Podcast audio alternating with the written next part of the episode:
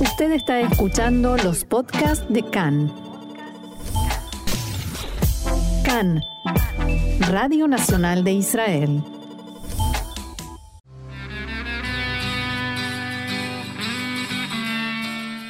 Esta semana en la historia, acontecimientos grandes y pequeños en la vida del Estado de Israel.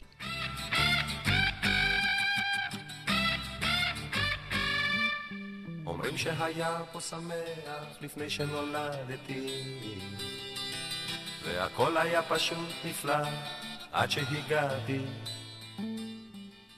שומר עברי על סוס לבן בלילה שחור Bien, y esta, esta música, este texto, nos indica que empieza oficialmente esta sección donde vamos a conmemorar aniversarios de hechos centrales y no tan centrales, conocidos y menos conocidos en la historia de Israel. Así es, Roxana. Primero, dos palabras sobre la cortina que le pusimos a, a esta sección. La canción se llama Yahol Lioches de Nigmar, puede ser que todo haya terminado. La letra es de Jonathan Geffen, la música es de Shem Tov Levi y la interpreta el inconfundible Ari Einstein. Y no se preocupen porque después la vamos a poner completa. Empieza con, dicen que era genial aquí antes de que yo naciera, que todo era maravilloso hasta que llegara yo. Y en todas las estrofas va enumerando cosas de época, de la época romántica del mandato británico, los halutzim, los pioneros, el kibutz, cuando Trumpeldor era un héroe, la pequeña Tel Aviv, Bialik, gente joven llena de sueños. Después en otra estrofa habla del palmaje, el finján, la jarra de café beduina, muchachas hermosas, pantaloncitos cortos y sandalias.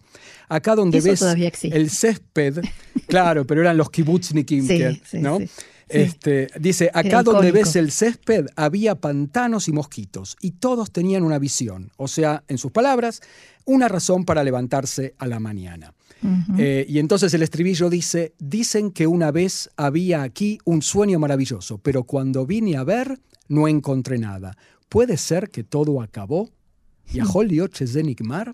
Cada cual en su casa lo interpretará como le parezca. Algunos dirán incluso que es una canción de protesta política, ¿no? Por cómo los gobiernos fueron arruinando la moral israelí, esta cosa de la Eretz Israel Ayafá, la bella Eretz Israel, hermosa, inocente, que una vez era muy militante y soñadora de un mundo mejor y de un país ideal, y que el Israel de hoy no es ni por lejos lo que soñaron los padres fundadores. Si me preguntás a mí, yo prefiero Sí. ver en la canción una desromantización del pasado. ¿eh? Es cierto que había todo eso, pero no es que a nivel individual la pasaran tan bien. La vida en aquella época era muy difícil para todos, pioneros, gente común y hoy también. Yo sí encontré, cuando vine a vivir a Israel, un sueño realizado, pero sobre todo en construcción. Hay mucho para hacer todavía, hay muchos problemas para resolver, pero sigue siendo un país maravilloso para vivir. Y- Nuestro sueño y nuestro país maravilloso. y en el que vale la problemas. pena. Tal cual. A veces se los tengo que recordar a los israelíes mismos. Yo discuto con ellos este, porque tienen esa actitud un poco decepcionada, pero la mayoría de ellos te cuento que se deja convencer fácilmente porque ellos también aman Israel y además porque tengo razón. Por supuesto, yo estoy de acuerdo. Muy bien, ¿y qué vamos a conmemorar hoy, Marcelo? ¿Qué ocurrió esta semana en la historia de Israel? Sí, empezamos por el 14 de febrero. Hace tres días, pero en 1949, se reúne por primera vez la Knesset, pero bajo el nombre de Asamblea Constituyente, Amoatzá Amejonenet, después de las primeras elecciones democráticas en Israel. Y recordemos que estamos en guerra con cinco países todavía. La guerra de la independencia no terminó sino hasta junio de 1949, e Israel mantiene a rajatabla los principios democráticos con los que nace y que ya existían cuando estaba en la incubadora, o mejor dicho, en el útero, ¿eh? es decir, en los tiempos del mandato británico, cuando se iba desarrollando un Estado dentro del Estado, lo que aquí se llama el Estado en camino. Eh, ya entonces había instituciones representativas y elecciones, así que la Knesset y muchas instituciones más no fueron otra cosa que la continuación de lo que ya había, pero ahora de modo oficial, con soberanía, con independencia y con otros nombres. El 25 de enero de 1949 entonces se realizan elecciones para la Asamblea Constituyente, que fueron de hecho las primeras elecciones en el Estado recién nacido, y el único objetivo de esta Asamblea sería sancionar la Constitución de Israel. Atención con el porcentaje de votación en un país donde las elecciones no son obligatorias. ¿eh? 87% de la gente aquí en Israel concretó su derecho al voto. ¿Y quién otro que el partido Mapai, eh, las siglas del Partido de los Trabajadores de Eretz Israel, con David Ben Gurión como su líder, obtuvieron, obviamente, el mayor número de escaños, 46 de un total de 120. Un sueño dorado para cualquier político hoy en día. Tal cual. ¿Y cómo fue esta primera sesión de la que hablas, Marcelo? ¿Qué pasó allí? Y bueno, se reunieron el 14 de febrero a las 16 horas en el edificio de las instituciones nacionales, aquí en el centro, en la calle King George, donde está hoy en día la agencia judía, el Keren Kayemet, la organización sionista. Empezaron cantando el Atikva, luego encendiaron velas en recordación de los que perecieron en el holocausto y los caídos en la guerra de independencia, que recordemos todavía sigue en ese momento. Eh, entonces sube Chaim Weizmann al podio de los oradores. Él todavía no era el presidente, es el primer presidente de Israel, pero en ese momento era solamente titular de la Asamblea Temporaria del Estado, que es anterior a la independencia, es como la antecesora de la Knesset. Y dijo así, con un sentimiento de temor reverencial y sacra solemnidad, abro esta sesión constituyente del Estado de Israel, la primera Knesset Israel contemporánea en la ciudad eterna Jerusalén. Imagínate la emoción, Sí. ¿no? Me emociona escucharlo hoy en día. de todo el país. Eh, luego, el titular electo de la Asamblea, Yosef Sprintzak, di- dio tres golpes con un martillo de madera, a la buena usanza occidental. ¿no? Eh, y comenzó la ceremonia de jura. ¿Cómo fue? Él leyó esta frase. Me comprometo a ser un fiel ciudadano del Estado de Israel y cumplir con fe mi misión en la Asamblea Constituyente. Y todos los delegados a coro dijeron, me comprometo, no juro, sí, me comprometo. La fórmula que usan es eh, en un Estado, revela, ¿no? Un Estado que quiere ser a toda costa y de modo manifiesto dos cosas. Por un lado, judíos. Y, el juda- y en el judaísmo no se usa la palabra jurar. Y por otro lado, laicos. No hay en todos estos textos ninguna alusión a Dios. Es como eh, tratar de conformar a todos. Sí, tratar de encontrar el equilibrio.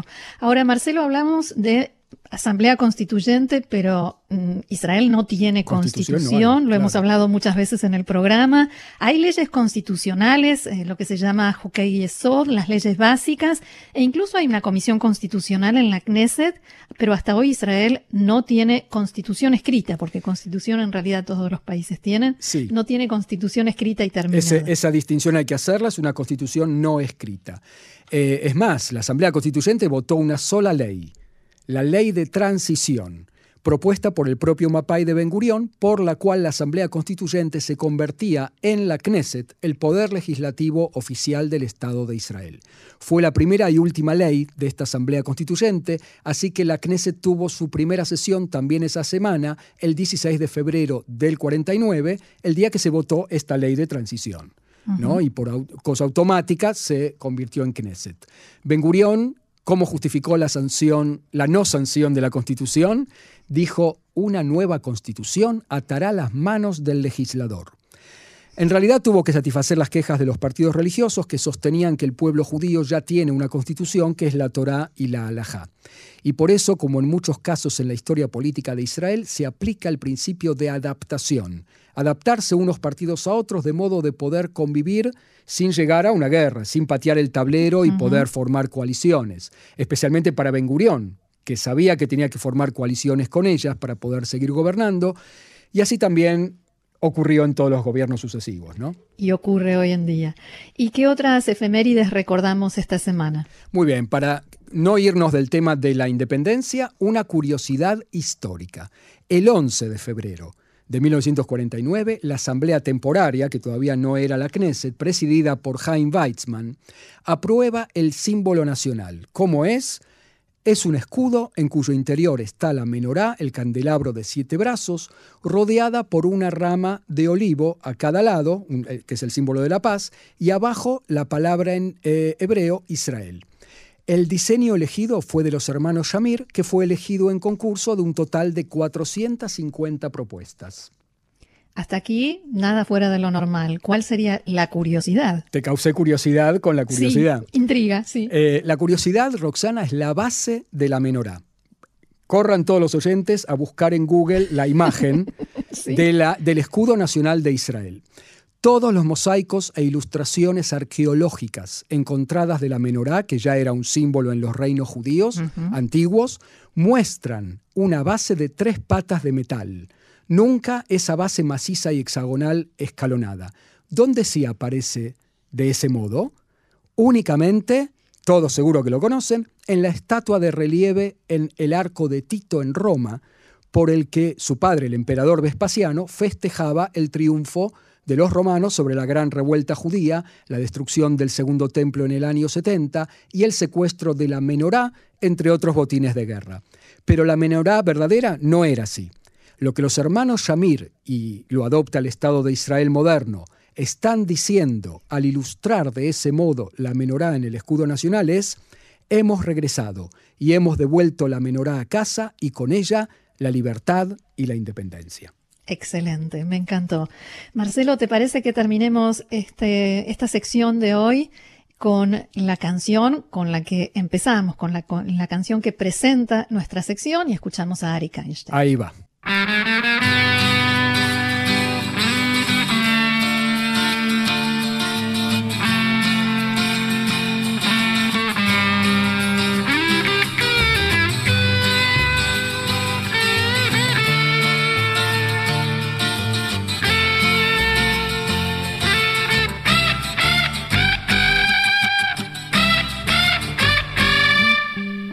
שהיה פה שמח לפני שנולדתי. והכל היה פשוט נפלא עד שהגעתי. שומר עברי על סוס לבן בלילה שחור. בשפת הכנרת טרומפלדור היה גיבור. תל אביב הקטנה חולות אדומים ביאליק אחד שני עצי שקמים, אנשים יפים, מלאים חלומות. אנו באנו ארצה לבנות ולהיבנות. כי לנו, לנו, לנו ארץ זו.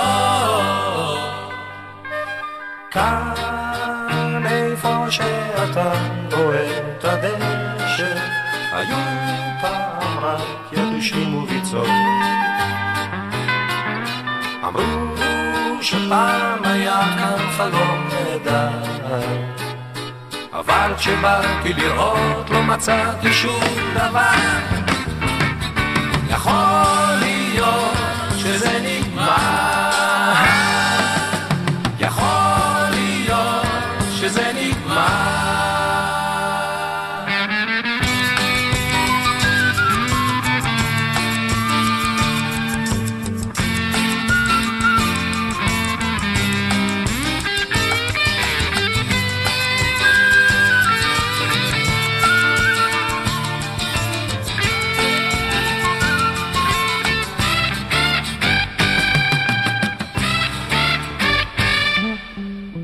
שהיה פה שמח לפני שנולדתי.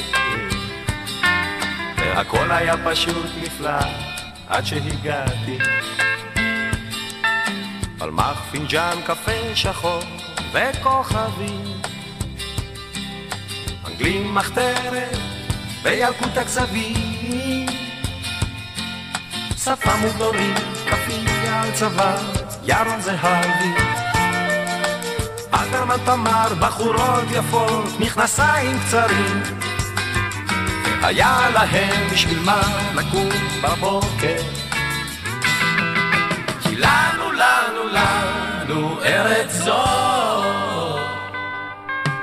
כאן איפה שאתה רואה את הדשא, היו פעם רק יבושים וביצות.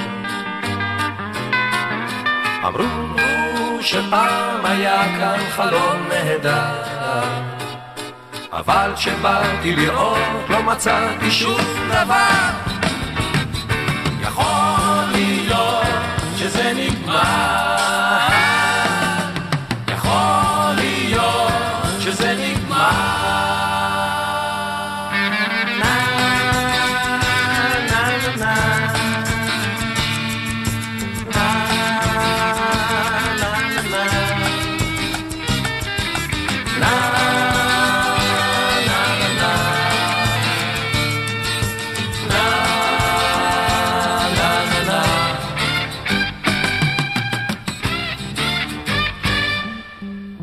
שהיה פה שמח לפני שנולדתי. הכל היה פשוט נפלא עד שהגעתי. אומרים שהיה פה שמח לפני שנולדתי. הכל היה פשוט נפלא עד שהגעתי